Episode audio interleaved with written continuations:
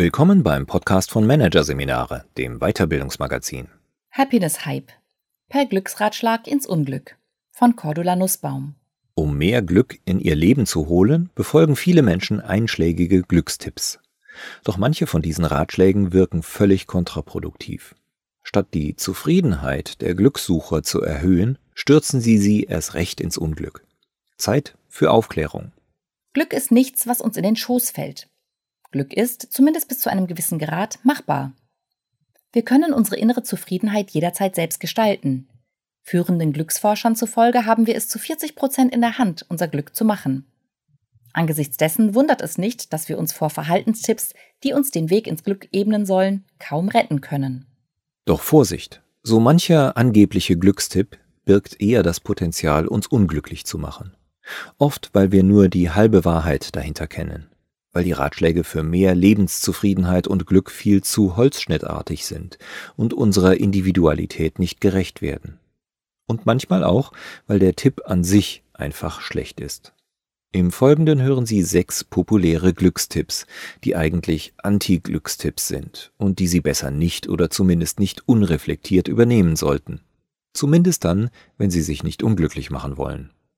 Ein Ratschlag, der zwar nicht immer direkt ausgesprochen wird, doch sehr häufig mitschwingt, wenn uns jemand nahelegen will, wie wir glücklich werden können, ist zum Beispiel der, dass es sich lohnt, sein Glück gezielt anzusteuern.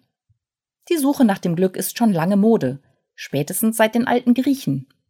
Heute wollen wir lernen, Hügge zu leben wie die Dänen, suchen unser Ikigai wie die Japaner oder probieren uns an Lorgom wie die Schweden. Leider aber scheinen viele Menschen bei ihrer Suche nach dem Glück nie wirklich im glücklichen Erleben anzukommen. Der Grund? Sie suchen nach dem Perfekten, dem Wahren, dem einzig Echten. Sie suchen und suchen und suchen und übersehen dabei, dass sie bereits sehr viel erleben oder haben, was sie happy macht. Sie blicken permanent auf das nächste große Ziel und meinen, wenn sie das endlich erreicht haben, seien sie glücklich. Sie warten auf den ultimativen Ratschlag, mit dem endlich, endlich alles in ihrem Leben gut wird. Solche Tipp-Seeker, wie ich sie nenne, ticken ähnlich wie sogenannte Sensation-Seeker. Das sind Menschen, die ständig auf der Suche nach starken Gefühlen und Abenteuern sind, ein hohes Erregungsmuster brauchen, um sich wohlzufühlen und deswegen immer auf der Jagd nach dem nächsten Thrill sind. Das Bekannte und Erlebte scheint ihnen wertlos.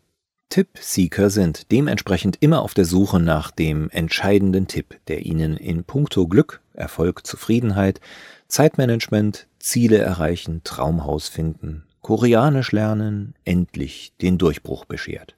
Aber leider wenden sie nie das an, was sie bereits wissen.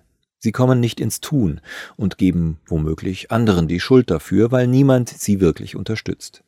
Sie streben nach der Erfüllung, aber kommen nie wirklich an. Ergo sind sie unglücklich. Die Gegenstrategie? Machen Sie sich klar, dass Handeln allein bereits glücklich macht. Blicken Sie nicht immer auf die Ergebnisse, sondern blicken Sie auf Ihre Entwicklung. Fragen Sie sich in Bezug auf Ihr persönliches Glück, will ich das Glück suchen oder glücklich sein? Jetzt sagen Sie vielleicht aufgebracht, ja natürlich will ich glücklich sein, was für eine Frage. Wirklich? Was aber ist, wenn es der Akt der Glückssuche ist, der Ihnen viel mehr Befriedigung schenkt als das Finden?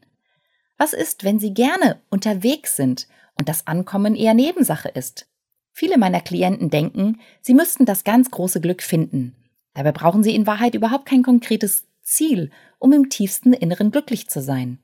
Im Gegenteil, je mehr sie sich darauf versteifen, ein konkretes Glücksziel zu benennen, desto unglücklicher werden sie. Weil sie das eine, das Konkrete einfach nicht benennen können. Geben Sie also Ihrer Suche gedanklich ein neues Etikett und machen Sie sich klar, dass Glücklichsein bei Ihnen bereits im Tun geschieht. Jeden Tag, jede Stunde, jede Minute. Ein Ankommen im üblichen Sinne ist nicht nötig. Ein weiterer oft gehörter Glückstipp lautet, erstelle ein Dankbarkeitstagebuch. In der Tat, Dankbarkeit hat viele positive Effekte. Berufstätige, die zwei Wochen lang ein Dankbarkeitstagebuch führten, erlebten eine Reduktion ihrer Stressbelastung um 28 Prozent und ihrer Niedergeschlagenheit um 16 Prozent. Dankbarkeit bewirkte bei Probanden eine 23-prozentige Senkung des Stresshormons Cortisol im Blut und erhöhte den Serotoninspiegel, einen Botenstoff, der Glücksgefühle fördert. Warum Sie trotzdem nicht jeden Tag übereifrig in ein Dankbarkeitstagebuch schreiben sollten, wie es so mancher Glücksratgeber empfiehlt? Weil das schnell zu einer weiteren Verpflichtung werden kann. Und sobald es Pflicht ist, verliert es die positive Wirkung. Die Fixierung auf ein Glückstagebuch, das gefüllt werden will, kann zudem dazu führen, dass Sie glückliche Momente gar nicht mehr richtig genießen können, sondern nur denken, hoffentlich vergesse ich das bis heute Abend nicht, ich muss es ja noch aufschreiben. Ähnliches kennen Sie vielleicht von Menschen mit Social Media Money. Anstatt schöne Orte oder die Zeit mit Freunden zu genießen, sind sie nur damit beschäftigt, die Orte, die Freunde und sich selbst in Szene zu setzen, um ein gutes Foto für ihren Account zu schießen. Die Gegenstrategie. Achten Sie darauf, nicht in eine Art Dokumentier-Pflichtmodus zu verfallen, indem Sie, statt Gutes zu genießen, immer nur auf der Suche nach dem nächsten Gig sind, der es wert ist, ins Tagebuch zu gelangen. Wenn Sie ein Dankestagebuch schreiben, tun Sie das lediglich sporadisch, nach Lust und Laune. Oder lassen Sie einfach abends Ihren Tag vor dem inneren Auge Revue passieren. Für welche Begegnungen, Erlebnisse oder Momente sind Sie dankbar? Fragen Sie sich dabei auch, was Ihr Anteil an diesen schönen Momenten war. Was haben Sie dazu beigetragen, dass dieser Moment entstehen konnte? Nutze positive Affirmationen ist ein weiterer Glückstipp, von dem viele Menschen schon gehört haben. Um aus negativen Gedanken herauszukommen, um sich positiv, kraftvoll und motiviert zu stimmen, nutzen viele Menschen Affirmationen. Manche stellen sich morgens vor den Spiegel und versichern sich, ich bin glücklich oder das schaffe ich mit links. Davon erhoffen sie sich Stärke. Doch Vorsicht, solche Aussagen funktionieren bei den meisten Menschen nicht. Oft bewirken sie sogar das Gegenteil. Forscher der University of Waterloo haben positive Affirmationen untersucht. Sie ließen Probanden 16 Mal den Satz Ich bin eine liebenswürdige Person wiederholen. Anschließend wurden die Untersuchungsteilnehmer nach ihrer Befindlichkeit befragt. Das Ergebnis? Die Teilnehmer, die schon vor dem Experiment angegeben hatten, über ein normales bis hohes Selbstwertgefühl zu verfügen, fühlten sich nach der Übung tatsächlich ein kleines bisschen besser.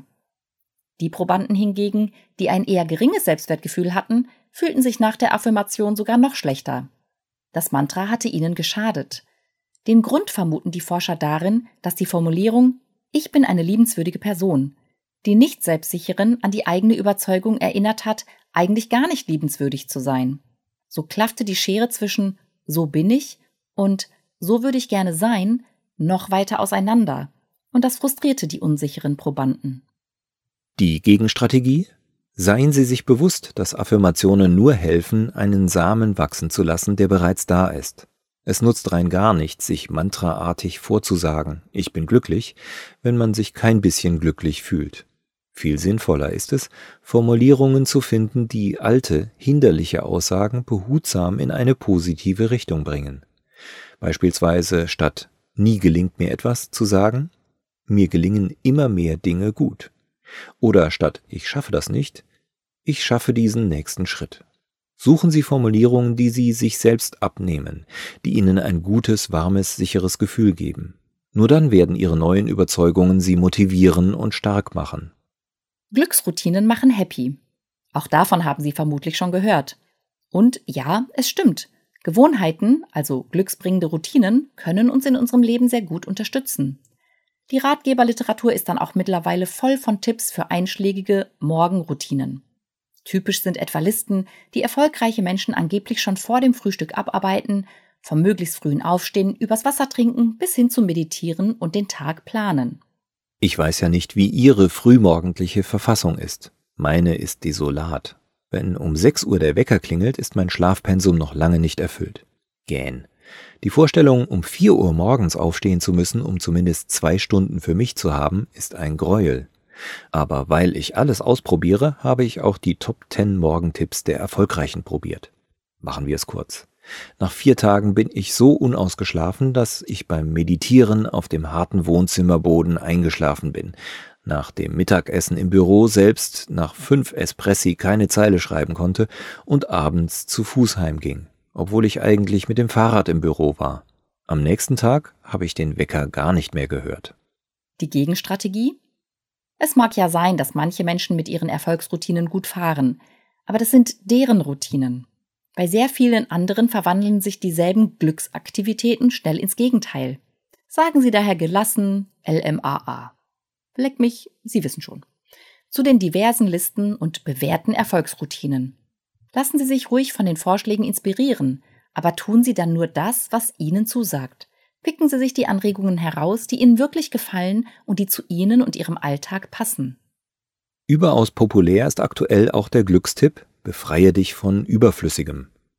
Eine gewisse Grundordnung am Arbeitsplatz und in den eigenen vier Wänden kann unsere Produktivität, Kreativität und Zufriedenheit tatsächlich erhöhen, während zu viel Gerümpel, zu viele Dekogegenstände, überbordende Regale, vollgestopfte Schränke oder herumliegende Sachen uns unglücklich machen können, wie die Forschung zeigt. Den neuen Trend zum Minimalismus nehme ich dennoch mit zwiegespaltenen Gefühlen wahr. Egal welchen Fernsehsender Sie gerade einschalten oder welche Zeitschrift Sie aufschlagen, überall schallt uns seit einigen Monaten der Ruf nach weniger ist mehr entgegen. Die Medien stürzen sich auf Rentner, die mit 50 Dingen leben, auf digitale Nomaden, die als Singles mit lediglich einer Reisetasche auf Achse sind, oder auf Pärchen, die in Tiny Houses umziehen. Auf YouTube zeigen uns selbsternannte Minimalismus-Coaches, wie wir radikal ausmisten und mit fast nichts leben können. Ausmistbücher landen sogar auf der Spiegel Bestsellerliste. Der Effekt? Immer mehr Menschen erzählen mir, wie furchtbar es ist, dass sie so viel Zeug haben, wie verzweifelt sie seien, weil sie einfach nicht loslassen und ausmisten könnten. Das allgegenwärtige weniger ist mehr ist, so muss ich daraus schließen, zum schlechtes Gewissen Booster geworden. Anstatt unser Leben zu vereinfachen und uns glücklicher zu machen, stürzt uns der neue Minimalismus-Trend in ein kollektives Unglück. Dabei geht es den meisten Menschen in Deutschland, Österreich und der Schweiz materiell so gut wie nie zuvor. Es ist schon kurios, dass sie jetzt vor den Bergen ihres dinglichen Wohlstandes stehen und sich unglücklich wie nie fühlen, weil andere ihnen sagen, dass die vielen Dinge sie unglücklich machen. Gegenstrategie. Befreien Sie sich vom Diktat des Minimalismus, indem Sie sich klar machen, es geht im Leben nicht darum, ob Sie viele Dinge haben oder wenige. Es geht darum, dass Sie die für Sie richtigen Dinge haben. Jeder von uns hat in Bezug darauf, wie leer oder gefüllt seine Regale und Zimmer sein sollten, ein Wohlfühllevel. Und natürlich hat es auch viele Vorteile, wenn uns Dinge umgeben und uns sogar gehören. Besitz schafft ein Gefühl von Sicherheit. Vielleicht wertet er auch unser Selbstwertgefühl auf. Statussymbole oder Sammlerstücke können uns allein schon beim Anschauen glücklich machen. Und viele Gegenstände bergen auch emotionale Erinnerungen. Lösen Sie sich also von den extremen Beispielen aus den Medien. Lassen Sie sich kein schlechtes Gewissen machen, wenn Sie ein paar Dinge mehr besitzen, als lebensnotwendig sind. Seien Sie vielmehr dankbar dafür. Freuen Sie sich über die Gegenstände, die Ihnen das Leben leichter machen und glückliche Momente verschaffen können, auch wenn Sie den Fondue-Topf nur einmal im Jahr benutzen.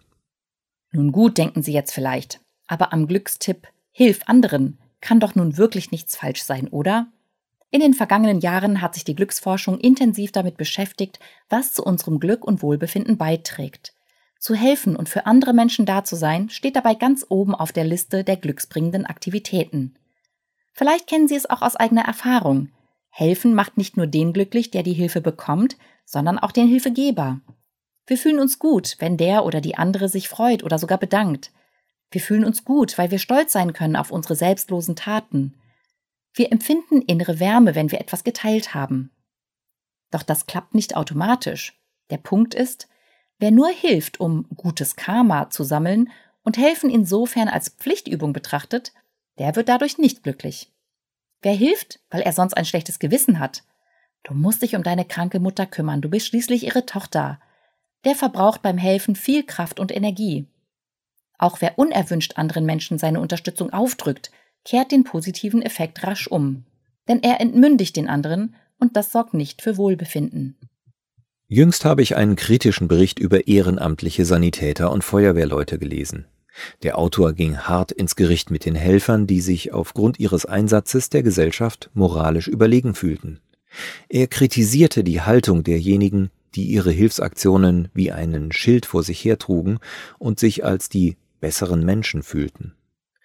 Ich kann seinen Ansatz nachvollziehen, denn sobald Helfen zum Selbstzweck verkommt oder gar ins Helfersyndrom kippt, fühlt sich auch derjenige, der die Hilfe annimmt, nicht mehr gut. Wer gibt und Dankbarkeit fordert, der hat das Kernprinzip nicht verstanden.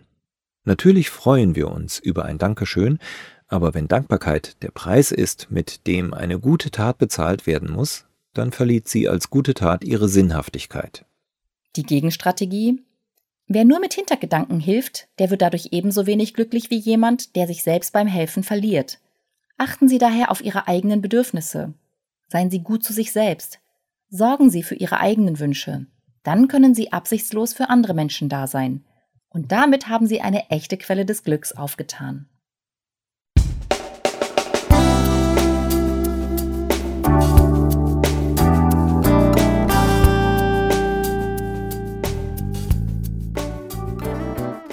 Sie hörten den Artikel Happiness Hype per Glücksratschlag ins Unglück von Cordula Nussbaum aus der Ausgabe April 2020 von Managerseminare, produziert von Voiceletter. Weitere Podcasts aus der aktuellen Ausgabe behandeln die Themen Sinnorientierte Unternehmensführung, Strategien für die Ewigkeit und konstruktive Selbstkritik. Sei streng, aber fair. Weitere interessante Inhalte finden Sie auf der Homepage unter managerseminare.de und im Newsblog unter managerseminare.de/blog.